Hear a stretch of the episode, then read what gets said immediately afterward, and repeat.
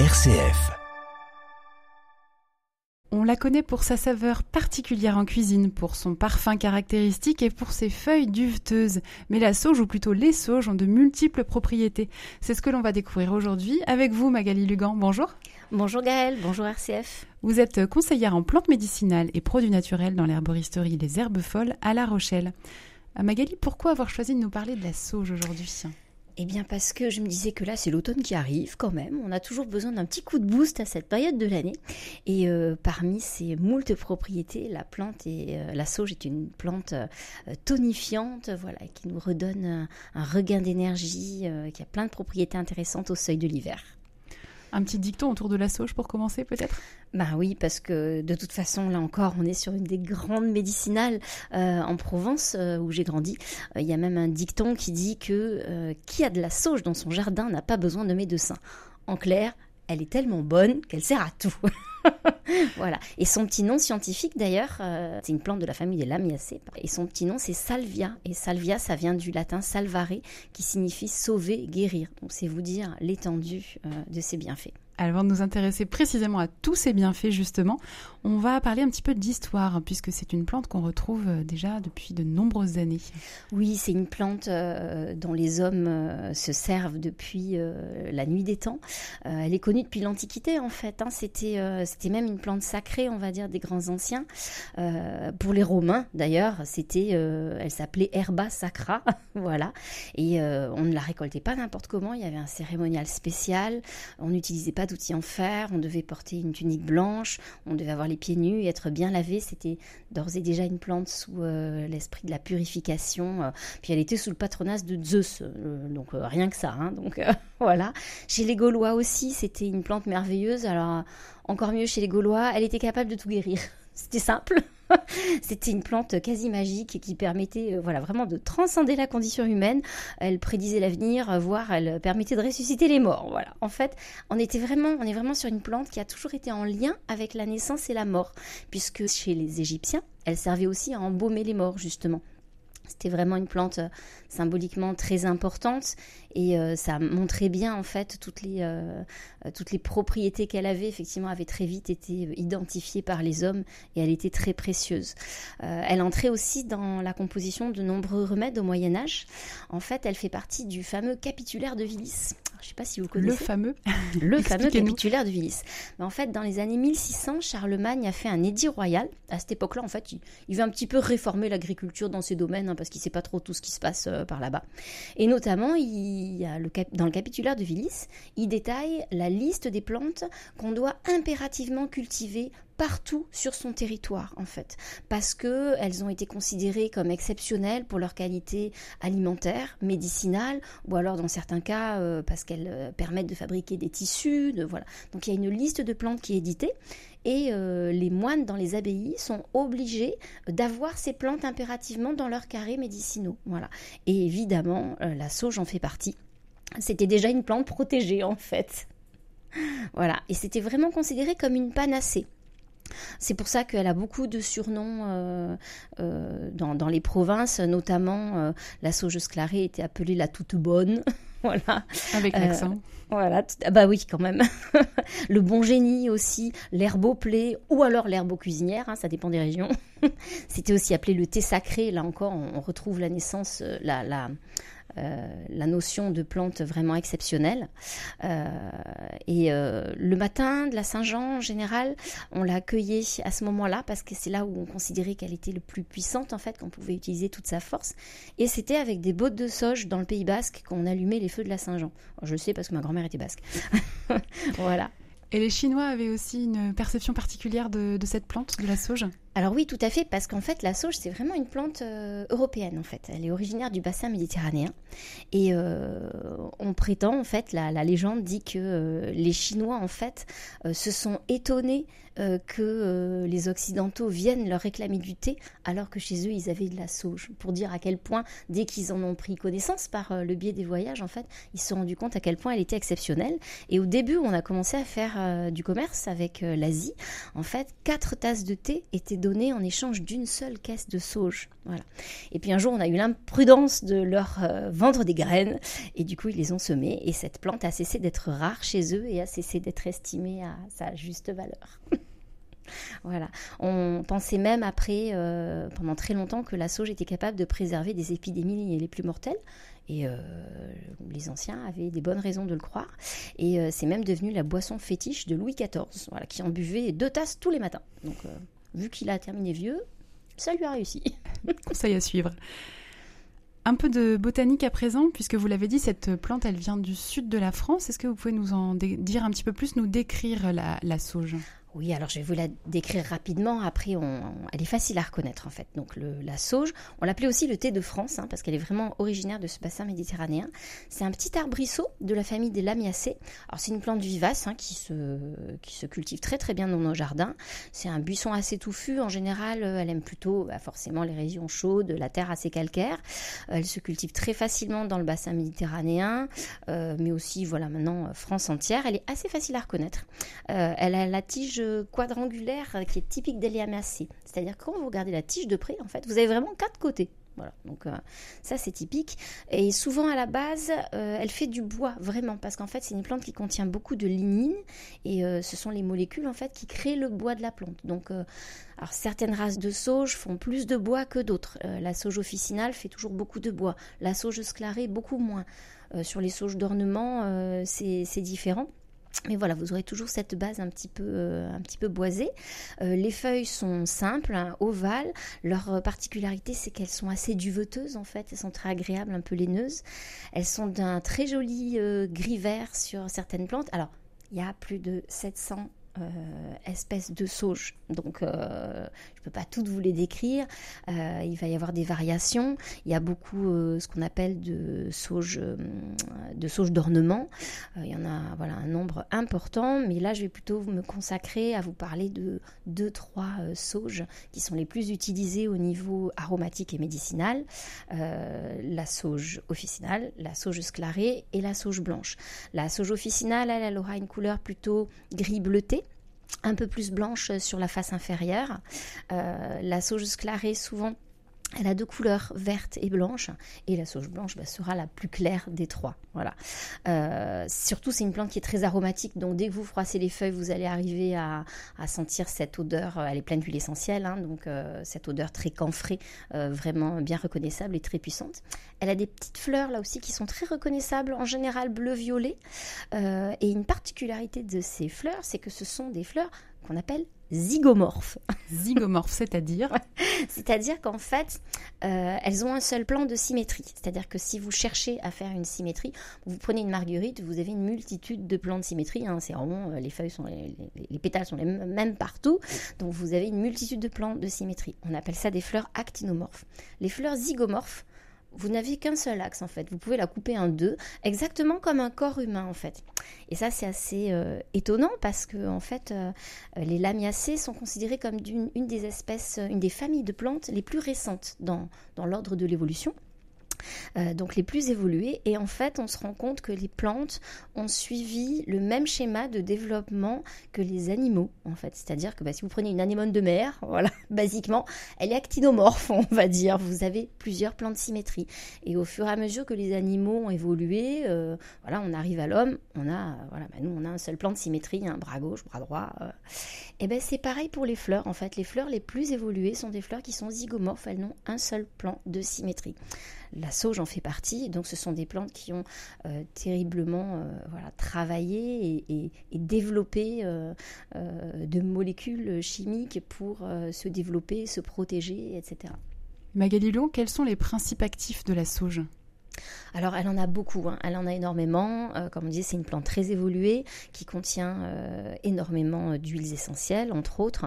elle est aussi intéressante parce qu'il y a la présence d'acide ursolique en fait dans la sauge officinale qui a un gros potentiel anti-inflammatoire.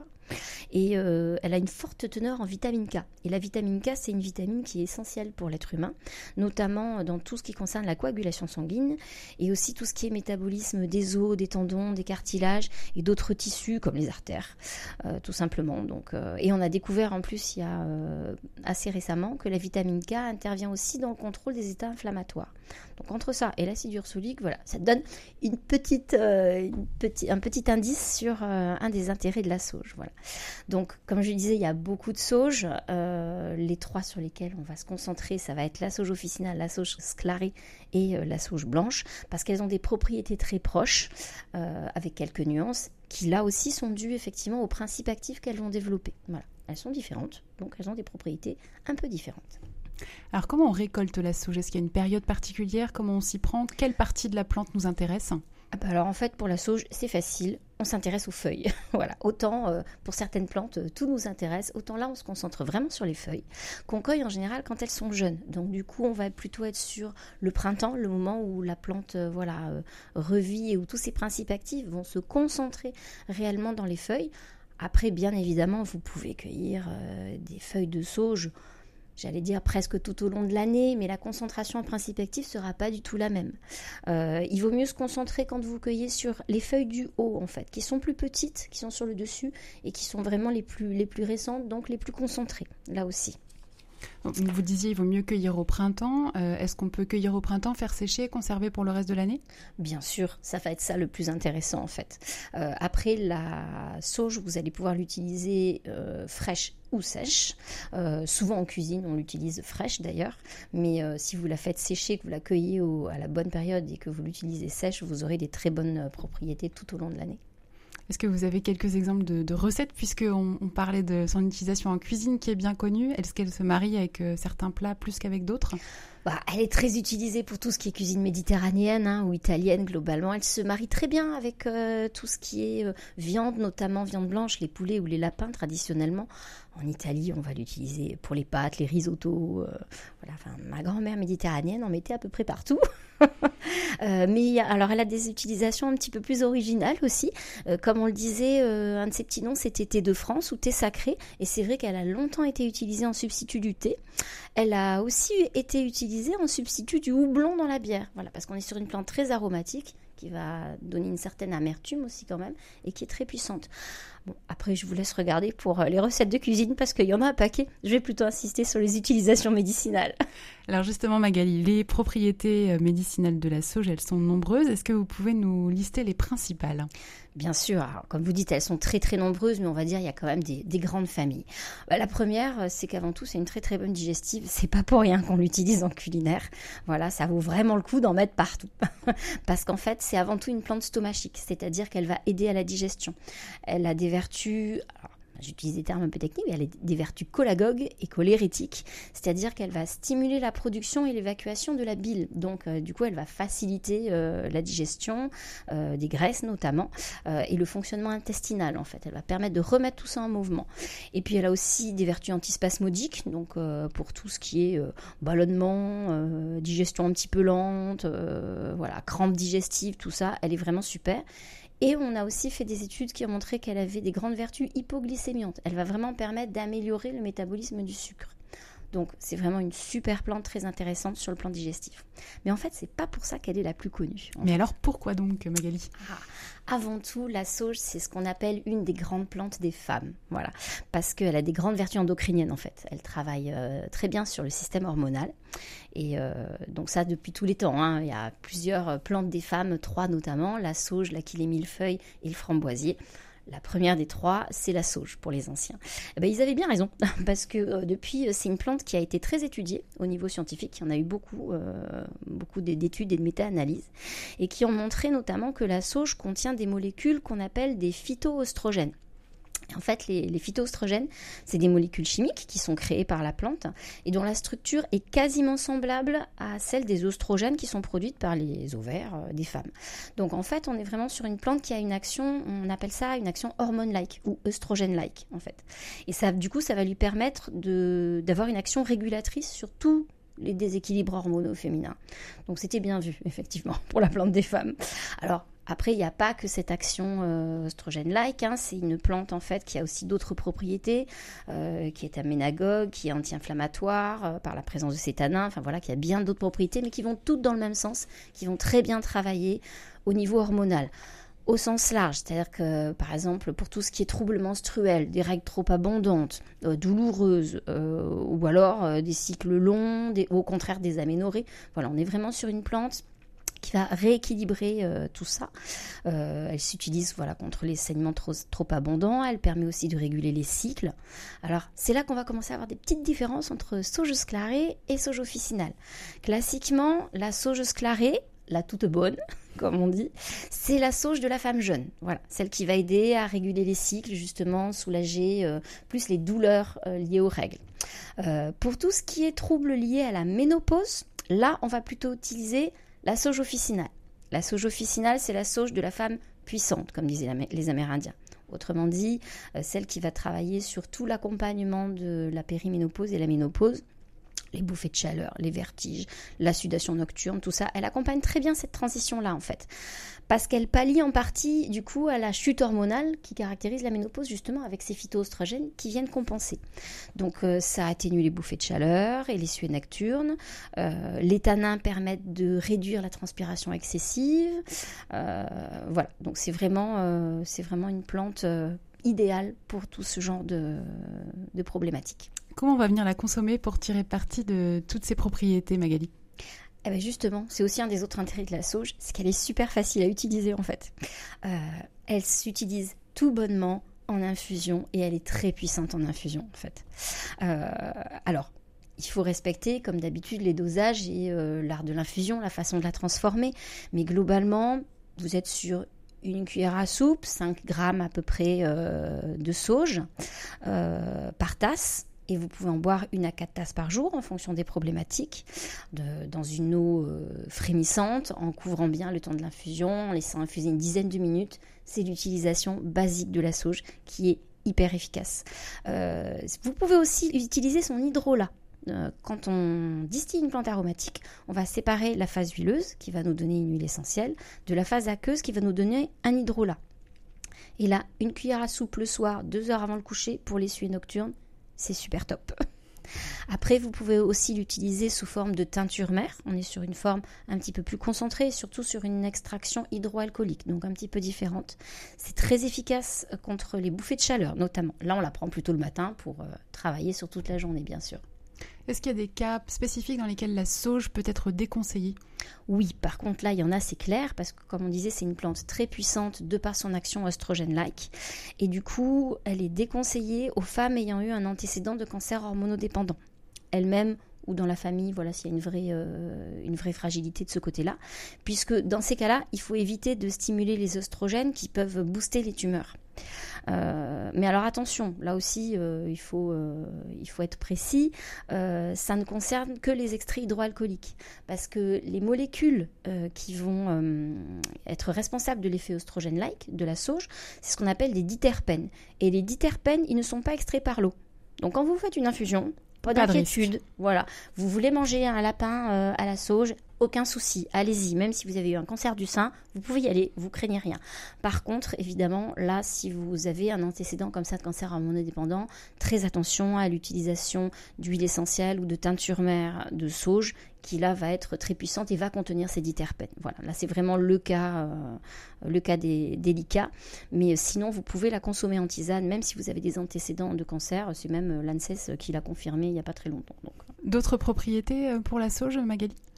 Alors oui, euh, diverses et variées, toujours sur le plan hormonal. Euh, c'est aussi une très bonne euh, anti-galactogène, c'est-à-dire que quand on voulait couper les montées de lait autrefois, on l'a donné en infusion aux femmes avec souvent du persil. C'est souvent couplé avec le persil traditionnellement. pour les jeunes filles qui ont des cycles vraiment irréguliers, ce, ce qui est intéressant aussi, c'est de travailler avec la sauge et l'alchimie, parce que c'est deux plantes qui vont permettre de reproduire et de réguler les cycles. Donc on va prendre la sauge en début de cycle, quand on a besoin de booster la production d'ostrogène et on va prendre l'alchimie sur les 15 derniers jours quand au contraire on a besoin de calmer les choses. Là, on travaille plutôt en teinture mère. Et puis, euh, c'est aussi une plante, euh, pour terminer sur le côté plante des femmes, euh, qui a des très grandes propriétés bactéricides et antifongiques. Et du coup, c'est très intéressant dans tout ce qui est déséquilibre de la flore vaginale, de la sphère urinaire. Voilà, bon, on sait que les femmes, hein, on a un petit peu tendance à la cystite souvent. Eh ben voilà, c'est bien la plante des femmes. Et vous l'avez dit en introduction, Magali, la sauge, c'est aussi une plante tonifiante. Euh, quelles sont ses principales euh, propriétés justement sur ce plan? Eh ben, C'est vrai qu'au-delà de ça, euh, la sauge a un intérêt majeur, c'est que c'est une grande stimulante de l'organisme en fait, une grande plante tonifiante. elle a des vertus de ce côté-là qui sont très puissantes et du coup ça a longtemps été la plante des convalescents, des hypotendus aussi, des personnes vraiment fatiguées sur le plan physique et sur le plan nerveux parce qu'elle va aussi permettre de stimuler la concentration et l'attention. C'est une plante qu'on donnait pas mal aux étudiants avec le romarin aussi, voilà, pour, euh, euh, pour aider à la concentration.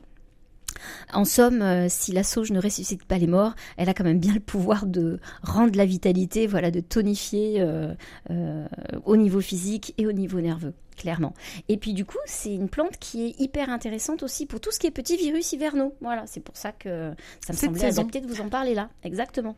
Parce que pour tout ce qui est euh, rhume, bronchite, voilà, petites affections de ce type-là, elle va conjuguer son effet euh, antiseptique, voilà, dont on a parlé tout à l'heure, et cet effet stimulant euh, et astringent. Mais là, par contre, on va vous la conseiller plutôt en décoction qu'en infusion. Ça sera plus efficace.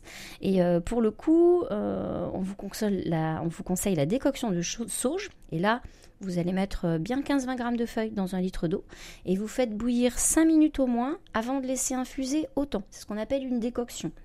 Euh, et c'est exceptionnellement efficace en gargarisme contre les maux de gorge, par exemple, les angines, tout ça. On disait aussi avant que pour couper un rhume dès le départ, en fait, il fallait faire une infusion de sauge dans le lait, tout de suite. Et alors là, super efficace. Radical. voilà. Alors la décoction, l'infusion, d'autres méthodes? Bien sûr, on pouvait aussi l'utiliser en bain. Ça se faisait beaucoup avant. Et si vous avez la chance euh, d'avoir une baignoire chez vous, euh, voilà, pour tout ce qui est euh, petits virus hivernaux, coups de pompe et même rhumatisme, traditionnellement, on conseillait un bain de sauge. Alors c'est super aromatique, c'est super agréable. On ressort de là et on a une pêche pas possible. Après, il y a d'autres versions, mais alors à consommer avec modération. vous avez peut-être entendu parler du vin de sauge. Ça, c'était. Pas encore. Ah, bah, ça, c'est des recettes traditionnelles euh, à base de vin blanc, de sauge avec une pointe de miel, euh, et qu'on fabriquait et qu'on buvait euh, avant les repas, voilà, en cas de gros repas, là encore, de petits virus hivernales. Pour les rhumatismes, les anciens, ils aimaient bien avoir leur petit vin de sauge. Voilà. Et puis enfin, la souche, vous pouvez aussi l'utiliser en bain de bouche. C'est très efficace. Euh, comme elle guérit les blessures, qu'elle arrête le sang et qu'elle accélère la cicatrisation des tissus. Euh, Maurice Mességuet, qui est un herboriste connu, l'a recommandé contre les gingivites, tout ce qui est inflammation du palais, de la gorge, les aftes, tout ça. C'est super, euh, super agréable. Et puis en plus, vous allez avoir un goût plutôt sympa dans la bouche. Voilà, une bonne haleine. Vous avez évoqué tout à l'heure euh, certaines euh, vigilances à avoir avec l'huile essentielle de sauge notamment. Oui, alors parce que l'huile essentielle de sauge, euh, notamment l'huile essentielle de sauge officinale, est une huile essentielle qui est très dangereuse à cause de présence d'une molécule chimique qui s'appelle la tuyonne. Et du coup, c'est une huile essentielle qui est réservée à la vente en pharmacie parce qu'en fait, elle peut être neurotoxique et carrément abortive. Donc celle-là, elle est vraiment à part, on l'utilise euh, que sur ordonnance en fait. Euh, par contre, on peut utiliser l'huile essentielle de sauge sclarée, sa cousine, euh, parce qu'elle elle ne contient pas de tuyonne. alors pareil, les huiles essentielles, hein, c'est toujours plus délicat d'utilisation parce que c'est des, produits très concentrés. Donc attention notamment aux épileptiques quand même, même avec la sauge sclarée. Mais vous retrouverez dans l'huile essentielle de sauge toutes les vertus antispasmodiques, anti-infectieuses, hormonales et relaxantes de la sauge. Et pour le coup, en plus, on a euh, pu vérifier qu'elle était inductrice d'ovulation. Donc, euh, c'est une huile essentielle qui donne de bons résultats dans les stérilités quand il y a une insuffisance hormonale. Voilà, ça euh, c'était déjà une utilisation traditionnelle et on a fait des études qui ont confirmé ça plus tard. Et à l'heure actuelle, l'huile essentielle, quand même, elle est plus utilisée en fait pour fabriquer des liqueurs et des parfums en France. Mais vous pouvez très bien utiliser l'huile essentielle de sauge sclarée. Et une toute dernière utilisation de, la sauge Magali Lugan ah bah, Une dernière utilisation tout à fait différente, vous pouvez l'utiliser en fumigation. Euh, parce que les feuilles de sauge euh, consumées sur des braises ou même mises à bouillir dans une casserole, hein, et cette fois surtout sans couvrir, vont permettre de désinfecter l'espace dans lequel vous êtes. Traditionnellement, euh, quand il y avait des malades qui étaient restés dans une pièce pendant alité, pendant 15 jours ou un mois, on faisait bouillir comme ça une casserole de sauge dans nos maisons.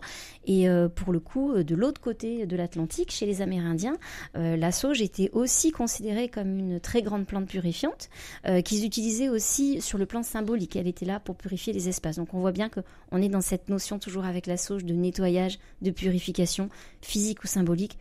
On dit en fait que la sauge dégage la route pour nous permettre d'exploiter notre potentiel. Elle nous aide à nettoyer pour pouvoir avancer et à retrouver notre estime de soi. Symboliquement, la sauge, c'est, elle représente l'estime de soi. Voilà. Merci Magali Lugan de nous avoir euh, délivré toutes ces précieuses informations sur la sauge. Je rappelle que vous êtes conseillère en plantes médicinales et produits naturels à La Rochelle. Merci beaucoup.